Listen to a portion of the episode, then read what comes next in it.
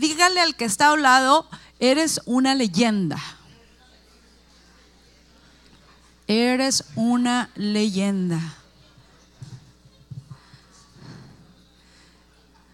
O sea, a veces esos títulos se los da, pero usted es una leyenda. Nosotros estábamos, ah, el Señor nos llamó para hacer un legados.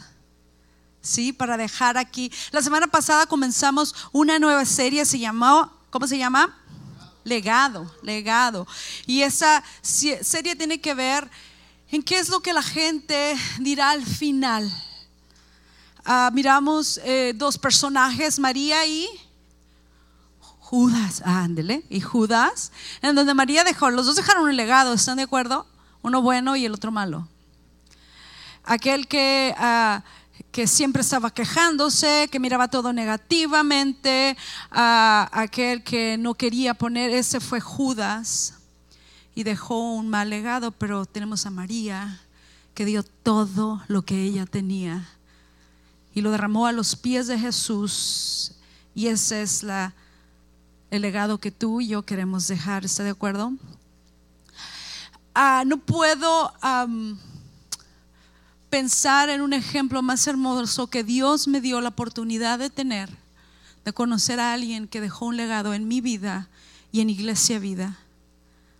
Su nombre es Rubí. Ah, cuando ella se fue algo que yo supe es de que su nombre no iba a parar allí, que iba a seguir, que su nombre iba a seguir siendo mencionado por mí, por mis hijos. Lo tengo en, mi casa y mis niños saben, Ruby, my teacher, it's with her friend. Esa es frase de ellos, está con su amigo Jesús. Un legado. Ruby era una chica de 22 años, que partió con el Señor algunos meses atrás, pero que en poco tiempo se encargó de dejar una huella en nosotros en donde tú quieres seguir. ¿Qué es lo que la gente recordará de ti? Y después que ya no estés aquí. ¿Qué es lo que la gente va a hablar? Un pasaje que se me viene a mente sobre esta palabra legado es en Salmos 112, 5 al 6. Dice, todo le sale bien a los que son codos. ¿No? ¿Mala versión? Ok. Los que son generosos y manejan honradamente sus asuntos, esas personas no serán derrotadas por las perversas circunstancias. Los justos serán para siempre recordados.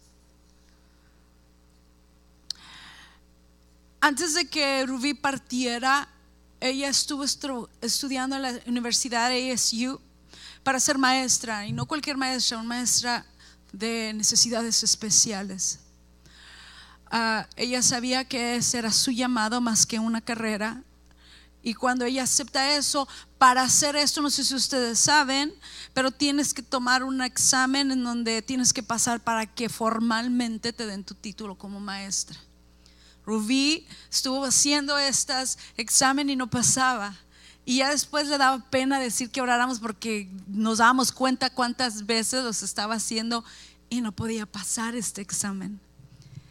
La última vez que lo hizo, y ya estando ella en el hospital, le llega un correo electrónico en donde le dice, pasaste el examen. Así es de que ella se fue con la seguridad de que había logrado lo que ella tenía propuesto en su corazón.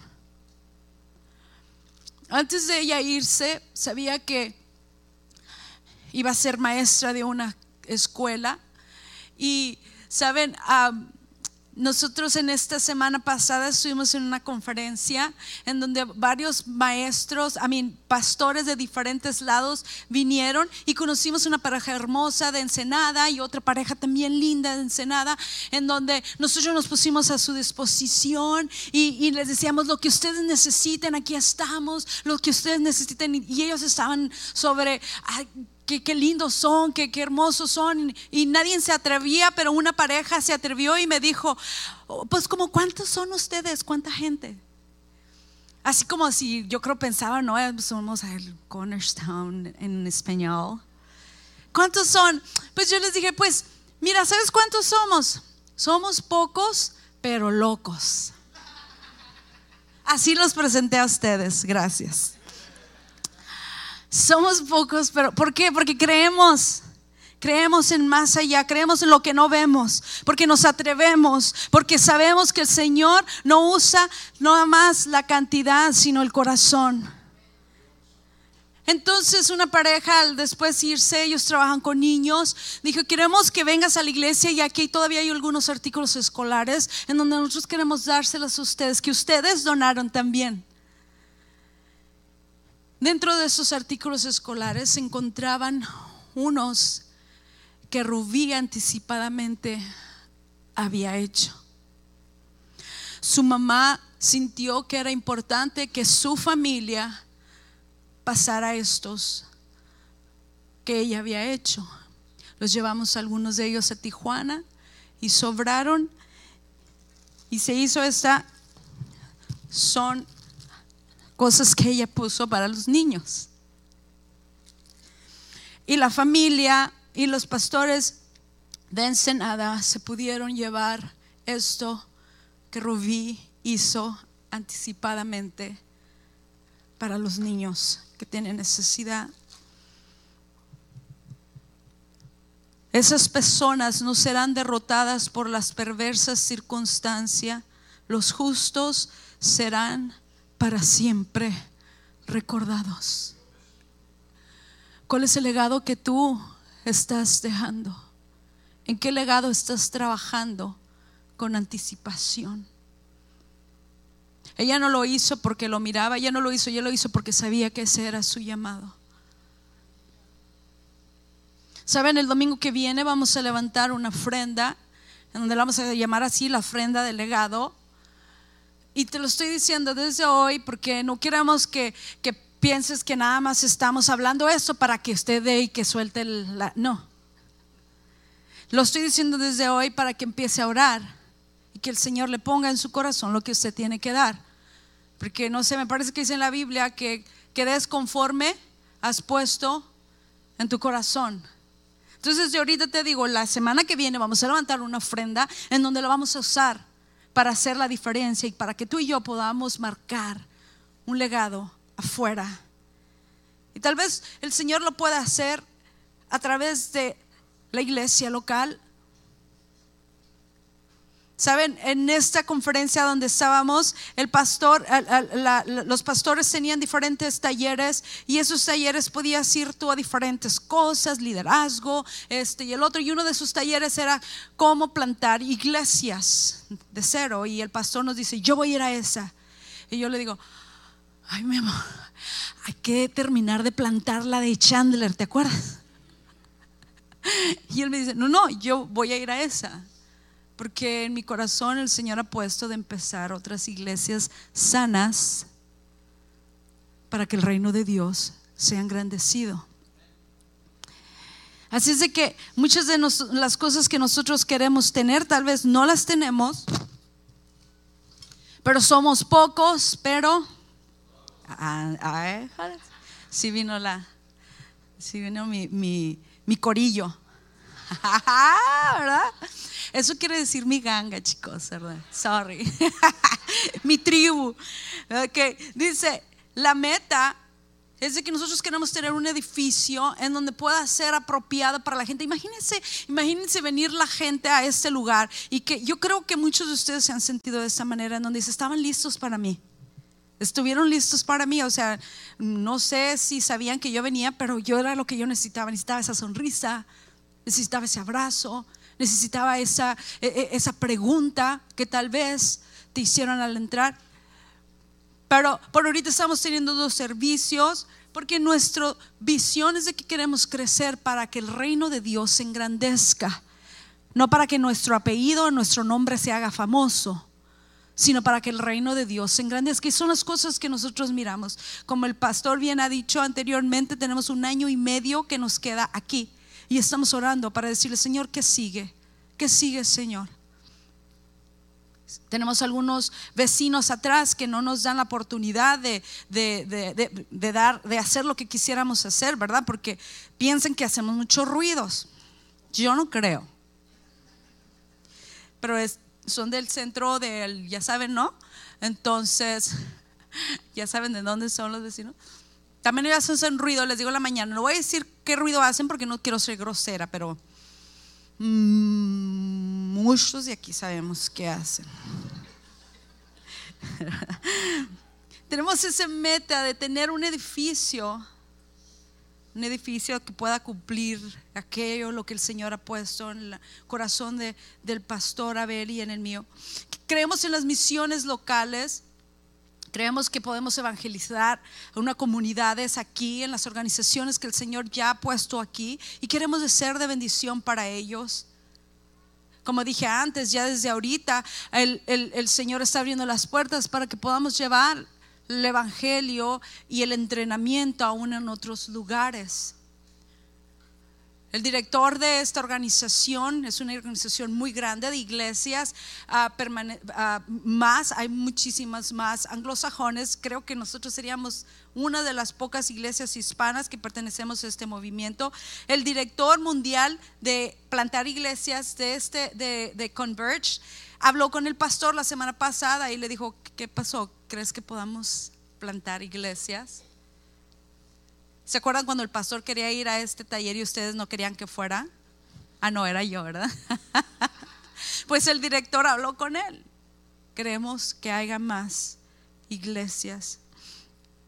Creemos que el Señor puede usar la iglesia con un plan específico. Nosotros ah, ah, ah, estamos tratando de ser bien estratégicos en la manera en que vamos a ir a alcanzar a la gente. Hemos hablado acerca de este peace plan en donde queremos este, ir en contra de la pobreza, en contra de, la, de aquellos que no tienen educación y ayudarles. Por eso lo que nosotros nos enfocamos es en lo escolar, para que nuestros niños puedan aprender creemos que el Señor puede hacer grandes cosas en sus países, aquí representados. Hemos estado orando por Bolivia, hemos estado orando por Puerto Rico. Yo sé que el Señor va a usar a la gente que está aquí en de Venezuela. Yo creo que el Señor puede hacer grandes cosas si solamente nos levantamos y creemos.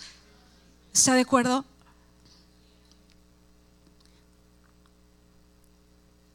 Muchas cosas pasan durante este tiempo y se dice que el tiempo de ah, noviembre al final del mes son los meses donde hay más ah, este, depresión. Y hay más depresión no porque pasaron cosas nuevas muchas veces. Muchas veces cuando la gente está en depresión, la gente quiere tratar de entender, pero ¿por qué? ¿Qué te pasó? Muchas veces no es de que te haya pasado algo nuevo, a veces sí, pero muchas veces no es de que te haya pasado algo nuevo, es simplemente que la forma en que estás viendo las cosas que ya tenías es diferente. ¿Está de acuerdo? Las cargas como que cargan más. Las cosas que antes estaban, ahí estaban, pero como estás ahorita, duele más. Así es de que yo creo que de la manera en que nosotros podemos combatir esto también es sirviendo a los demás. Servir afuera, servir a la gente. Servir a la gente no quiere decir que tú este, no, no, no te tomes, no tomes cuidado de ti mismo. Es simplemente que a veces el enemigo quiere que nosotros estemos enfocados en ese dolor que sentimos porque él sabe lo que tú puedes hacer cuando llegas a esa, al, mandado y puedes hablarle a alguien que tal vez necesitaba escuchar de ese Salvador que tú cargas dentro de ti. Si nosotros tenemos que ser normales, iglesia, para presentar el Evangelio. Tú tienes que ser tú porque tú cargas el Evangelio. Eso no quiere decir que somos perfectos, pero nosotros El Señor nos quiere usar a nosotros para hacer eso. Así es que nos tenemos que enfocar en estas cosas y queremos usar este mes para esto. Queremos hacer actos de bondad, servir a la comunidad, como en el Día de Gracias. Ya, les he mencionado antes, para mí es el día más hermoso y es donde, no sé, intencionalmente, no sé, mi, familia viene ese fin de semana, esos días, a, a pasársela con nosotros, pero ellos ya saben, ellos vienen con nosotros. En la mañana vamos y damos ah, el almuerzo a aquellos indigentes, a homeless, y luego sobra comida y luego vamos y los entregamos a diferentes lados. No hay nada más que llene mi corazón que el poder hacer esto.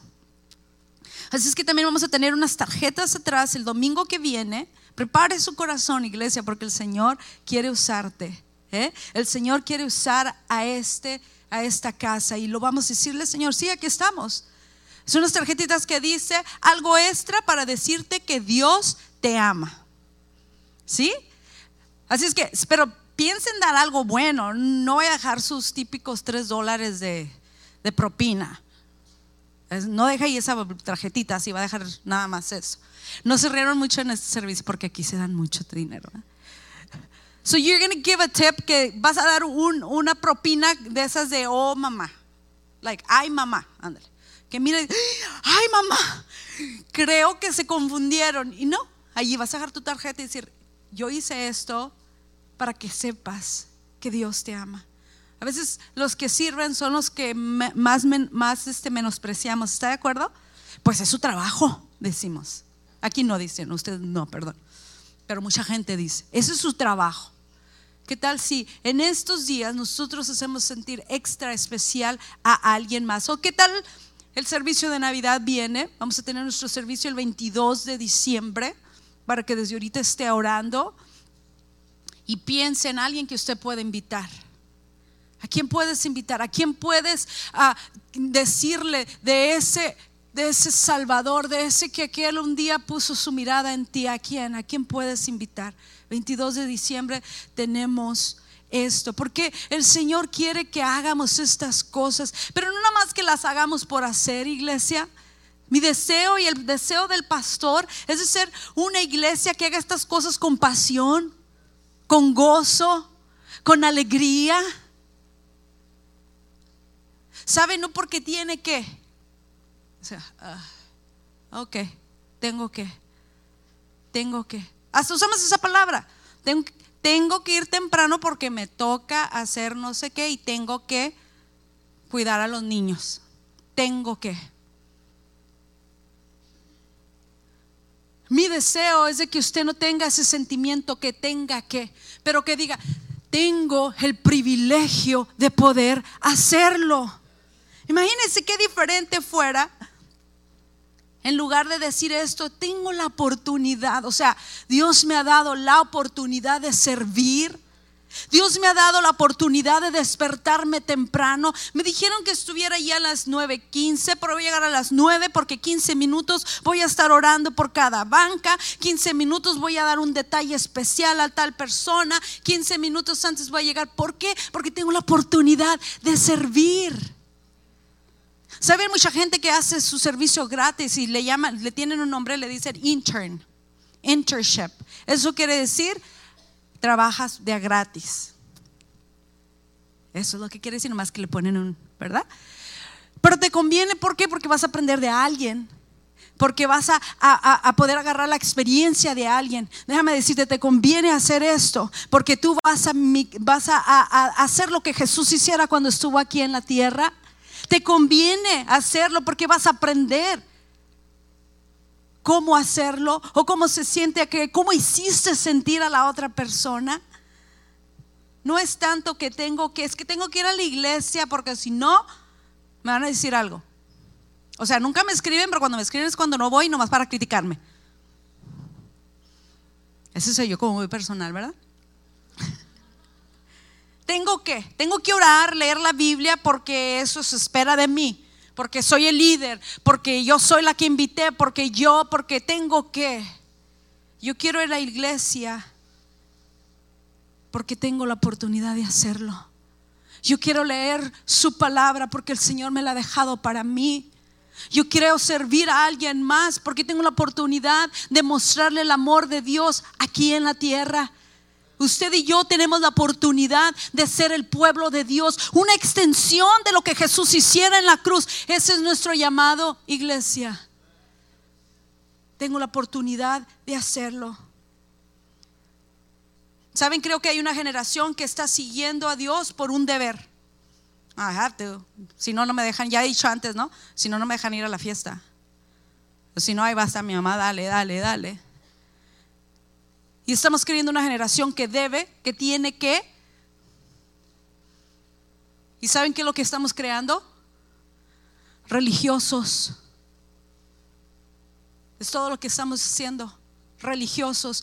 Iglesia Vida no quiere hacer esto, no quiere multiplicar religiosos. Nosotros queremos multiplicar discípulos, queremos multiplicar hacedores de su palabra. Queremos que la juventud sepa que creemos en ellos y en todas las cosas que el Señor les ha dado a ellos para ponerlas a su servicio.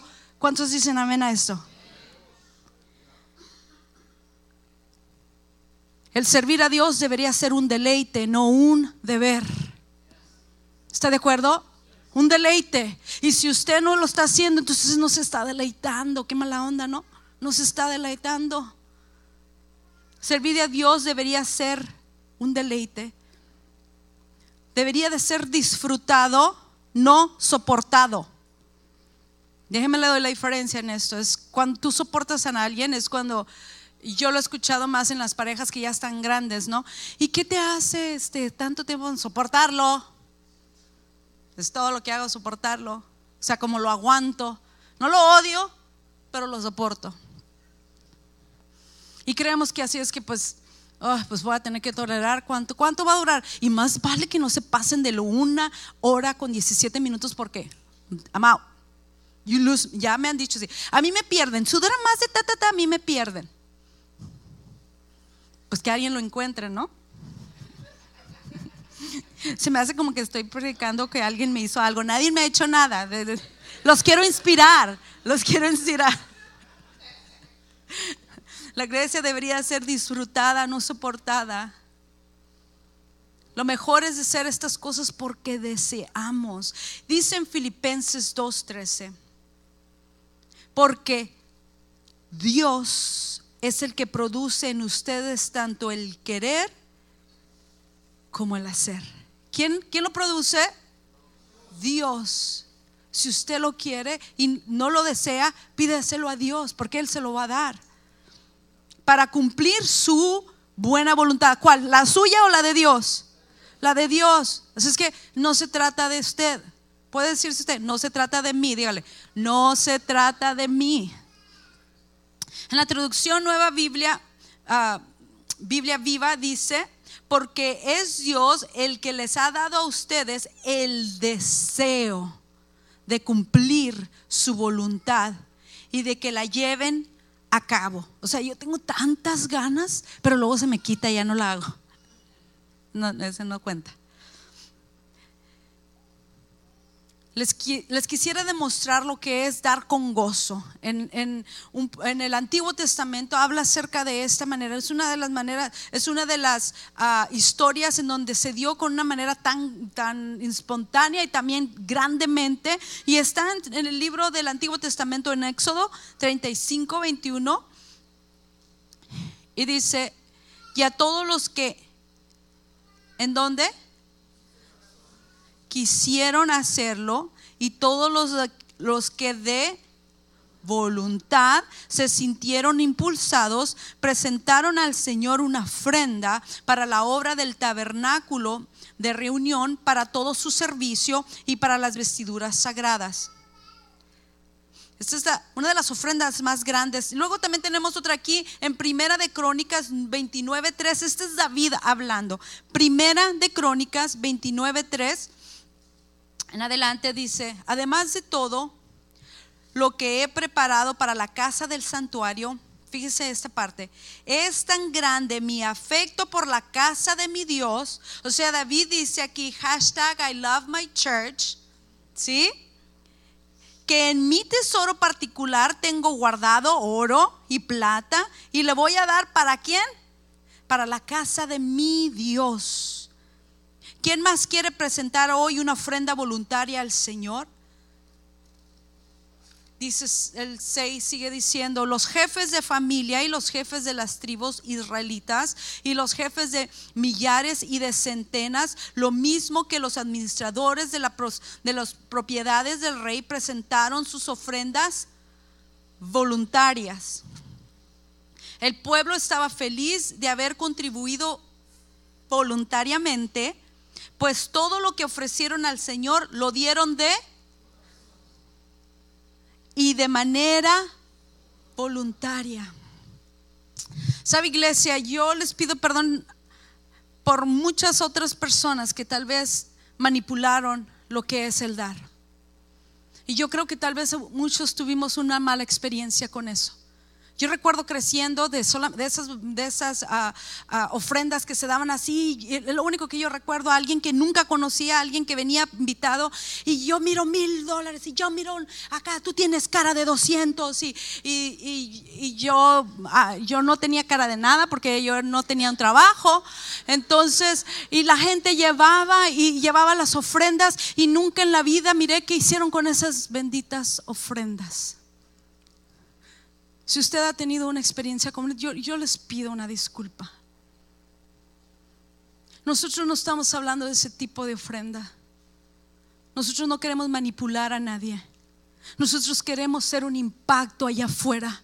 Nosotros queremos ir a aquel que está quebrantado. Nosotros, el Señor es grande, él, él, sabe cómo va a ser. Esta es su iglesia. Él sabe cómo va a pagar el bill de aquí. Él sabe, eso se trata de Él. Nosotros nos, déjenme les digo, no nos enriquecemos de esto y no queremos enriquecernos de esto. Nosotros queremos dejar un legado para nuestra comunidad, para nuestros hijos. Es lo que queremos hacer. Tienes que vivir fuera de ti. Y a lo mejor, a lo mejor, es en la manera en que empezamos a creerle a Dios. Saben, muchos de ustedes no ofrendan y no diezman porque no le creen a Dios. You just don't believe him.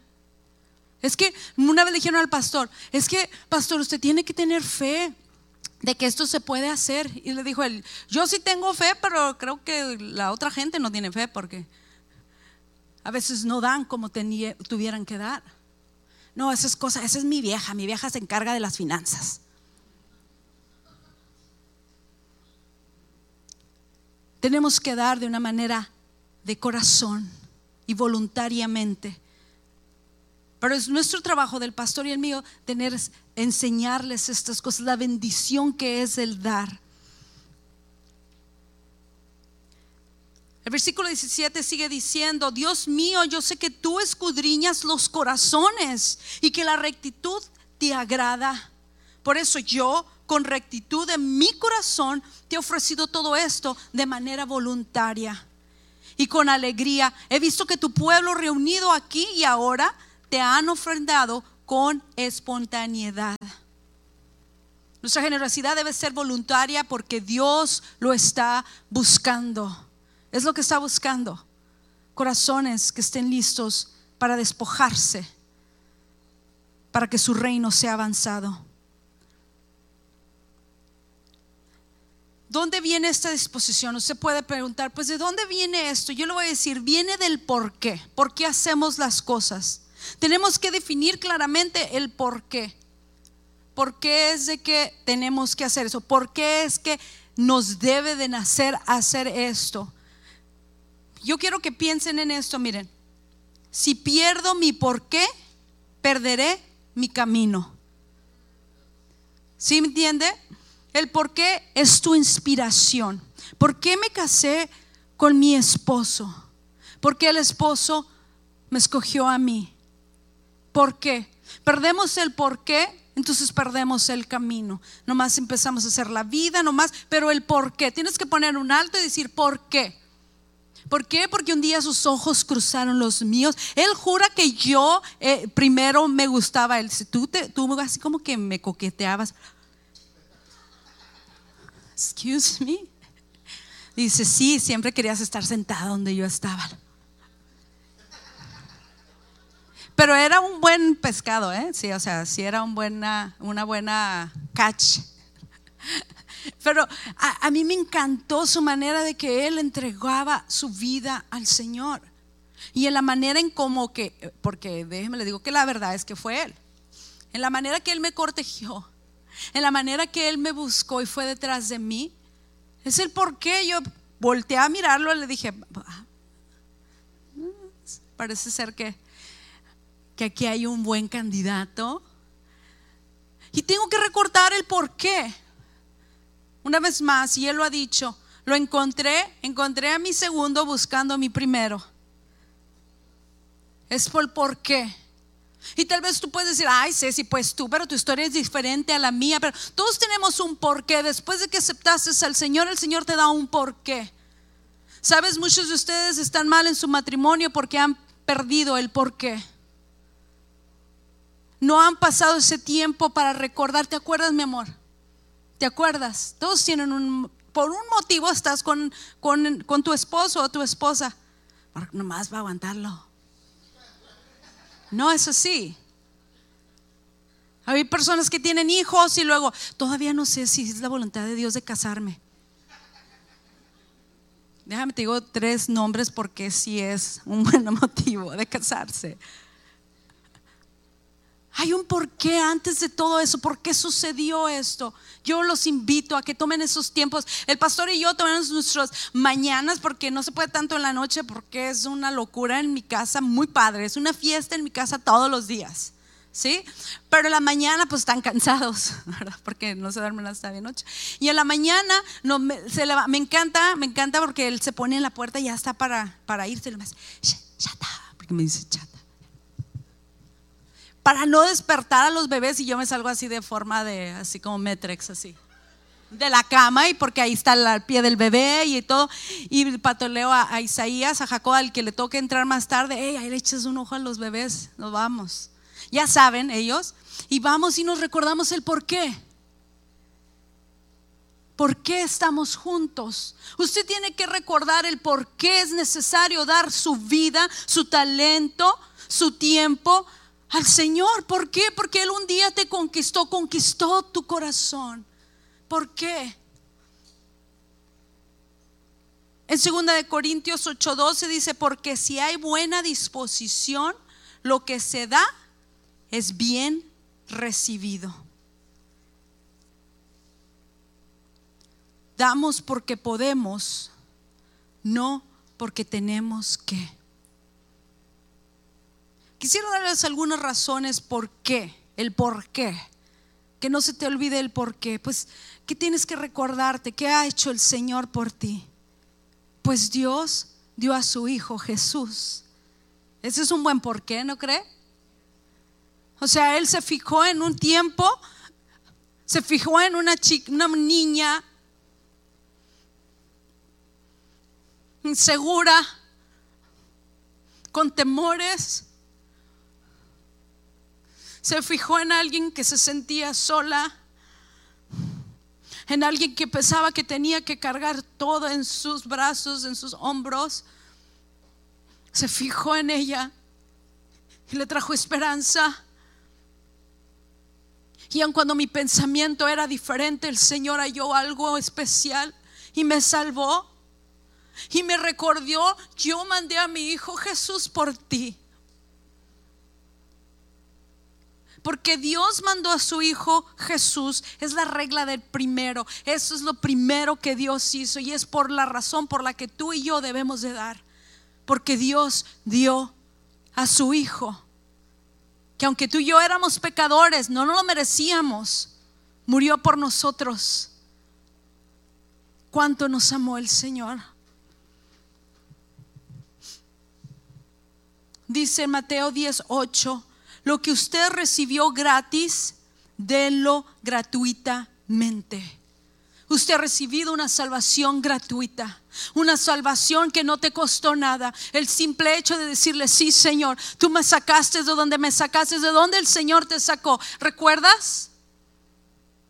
Y tal vez muchos de ustedes han regresado a donde el Señor los sacó. Y por eso usted no puede compartir. Pero hay buenas noticias. Tenemos la oportunidad de dar porque hay más bendición que dar que recibir. ¿Está de acuerdo? O sea, el Señor nos, así nos hizo. Si tú das, es más, cuando, gracias, gracias por hacernos sentir tan especial el Día de los Pastores se pasaron, uno de los mejores, los años, yo no sabía ni que el, grupo de alabanza de, de Art nos dieron, me dieron un regalo tan especial, al pastor también, a Miriam, Miriam dijo, esta es la primera vez que me dan un regalo en, en el día del pastor, se sintió tan feliz, muchas gracias, pero yo creo que todos nosotros todavía nos da más alegría cuando le podemos dar algo a ustedes. ¿Por qué? Porque hay más gozo en dar que en recibir. Ese fin de semana, así como me salgo de, de, ah, de contrabanda de mi para con mi esposo para salirnos por allí, también así me salgo de la misma manera para mí. Algunos sábados en la mañana me les escapo. Como ustedes han de saber, yo soy la única mujer en la casa y a nadie le gusta ir shopping ni nada, ni a, veces tampoco a mí como, ay, ya, ya me inyectaron eso, ¿no? Pero en la mañana algunos sábados, si se ponen buenas las yardas, ahí voy a estar. O sea, estoy manejando y estoy viendo, no, que community yard sale, ah, ahí nos vemos. Y Abel yo creo que me quiere tapar los ojos, ya no, don't bring more junk, please. Les aseguro que no, yo soy muy ordenada en eso. Si compro dos, saco dos. ¿ok? Entonces llegué a esta casa y regularmente cuando voy a estos lugares siempre termino comprándole algo a los muchachos, a los niños, hasta al pastor. A veces andamos aquí de puro yarda y usted no sabe. Ah, entonces cuando llegamos, llegué allí y, y, miré esto y una señora estaba interesada en algunas cosas que yo ya había porque, porque esa vez era una buena yarda. Luego les, les, les enseño lo que agarré. Entonces era un pile que tenía ahí grande de cosas y, me dijo la chica, yo te lo cuido. Una señora agarró así como poquito a poquito, empezó a jalar, a jalar una de mis cosas y lo agarró y se lo pagó a la otra señora y luego le dijo la chica, no, no, espérate, que no esa es de ella, ¿no? Y yo volteé y le dije, it's mine. Él le dice, pero ¿cómo? O sea, y volteó la señora, pero enojada, triste, todas las caras le miré. Pero ¿por qué no la cuidas y lo pones en un lado donde yo no lo pueda ver? Me lo dijo en inglés, este, así medio corto, yo no sabía ser mexicano, o sea, y no la quise contestar en español porque no la quise ofender más. Y yo nomás así, yo estaba con otras cosas y lo y volteé una vez más y le miré su cara, su niña estaba llorando allá atrás y llegué y le dije, ah, ¿sabes de qué? Agarré el lugar, el, lo, que, lo que ella quería y fui corriendo a la ven y se lo di. Y todas las chavas, las chicas que estaban allí este, vendiendo, se quedaron así, que pensaron que yo creo que todavía fui allá más a darle, ¿no? Estaban así. No crean que me pararon, no. Bueno, vamos a mirar el show. Y voy y, y le digo, ¿sabes de qué? Toma, te puedes quedar con ellos. Y, pero, pero antes de que me digas que no, porque ya estaba la señora pudiendo decirme que no, yo quiero que lo hagas nada más por mí. ¿Me, puedes dar ese gozo de que te puedas quedar con esto? Bueno, pues déjame te doy el dinero para pagar. No, no, olvídate, ya está pagado. El Señor no podía con su cara, primero de vergüenza y después de agradecimiento. Y casi, o sea, era algo pequeño, era algo, un artículo del hogar. Casi quería llorar. La señora también dijo, cambió, su estado cambió. Y yo estuve más feliz que agarrar eso, que hacer feliz a ella. Y después vengo acá y que creen que me preguntan y que a quién creen que yo puedo compartir. ¿Por qué? Porque es una manera muy natural. Muchachos, ya les he dicho antes, la última vez que prediqué, nunca menosprecies en donde tú estás, en la etapa donde tú estás, porque el Señor te quiere usar allí donde tú estás. Él quiere usarnos a nosotros. Él dio primero. Es mejor dar que recibir. Es hermoso también hacerlo porque tú y yo pertenecemos a, a una iglesia. Tú y yo pertenecemos a una familia. Tú y yo pertenecemos al pueblo que el Señor ha escogido. Tú y yo lo hacemos porque tenemos un pacto con Dios en que lo vamos a representar. Y qué mejor de hacerlo juntos. Y cuando digo juntos es juntos, todos, familias. Todas las familias, todas las razas, así decimos los mexicanos, no crean que es para, porque ya me dijeron en otro lado, eso nomás es para los animales. Todas las ciudades, todos los países, todo lo que el Señor ha puesto aquí. El Señor te ha dado a ti una tribu especial en Iglesia Vida. ¿Y saben qué es tan importante que el enemigo lo ataca tanto? Es por eso que es tan importante, porque el enemigo lo ataca, quiere decir que es importante, ¿está de acuerdo? Él te quiere sentir, no, allí no, no, tú allí no correspondes, míralo. Ay, mírala que nomás voltea enseguida, no se parece como tú. Ay, no, ay, los del Puerto Rico allí están y la, ya no hablan los, y los mexicanos se creen. E, eso es lo que el diablo trae.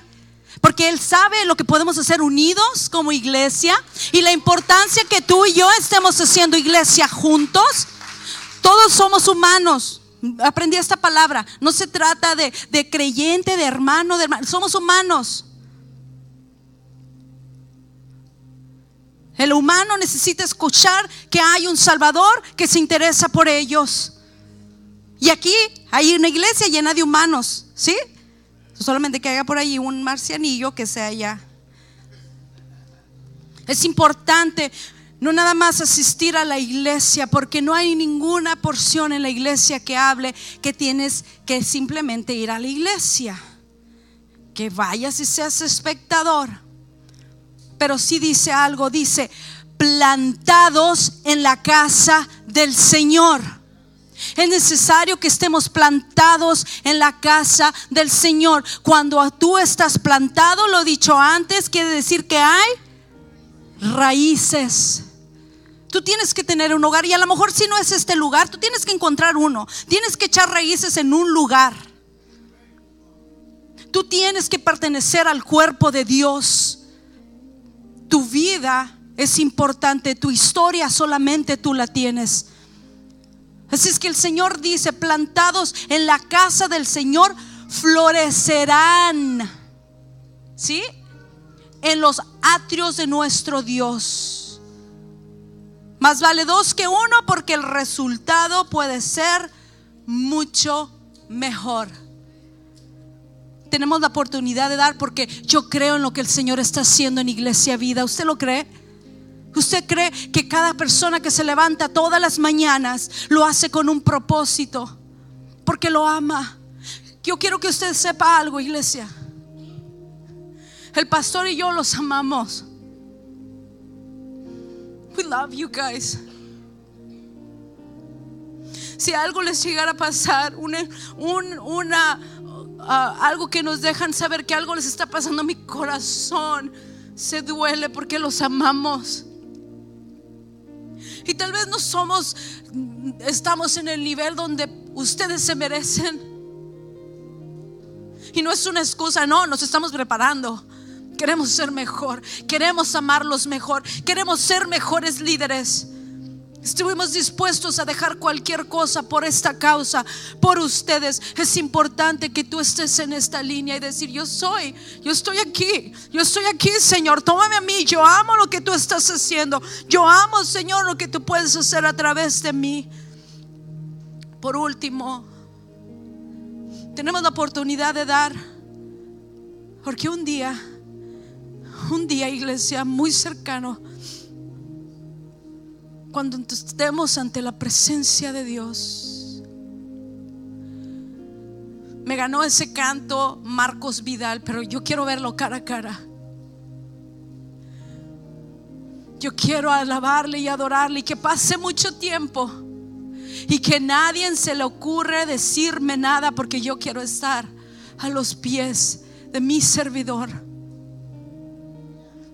de mi Salvador de mi redentor. Lo hacemos porque queremos que el Señor nos diga, lo has hecho bien. Hiciste bien. A lo mejor tú puedes decir, no, no creo que estoy haciendo bien. I don't think so. I think I messed up. Yo creo que mi vida no la puedes usar tú, Señor. No puede ser un legado. Mi vida puede ser un legado, no puede, Señor. Pero en esta mañana, si te quedas con algo, quédate con eso. El Señor te dice, hiciste bien. Hiciste bien. Que el Señor me diga, bien, mi sierva fiel, hiciste bien. Gracias. Gracias porque no te diste por vencido. Gracias por hacer lo mejor que tú pudiste con esos seis hijos que te aventé.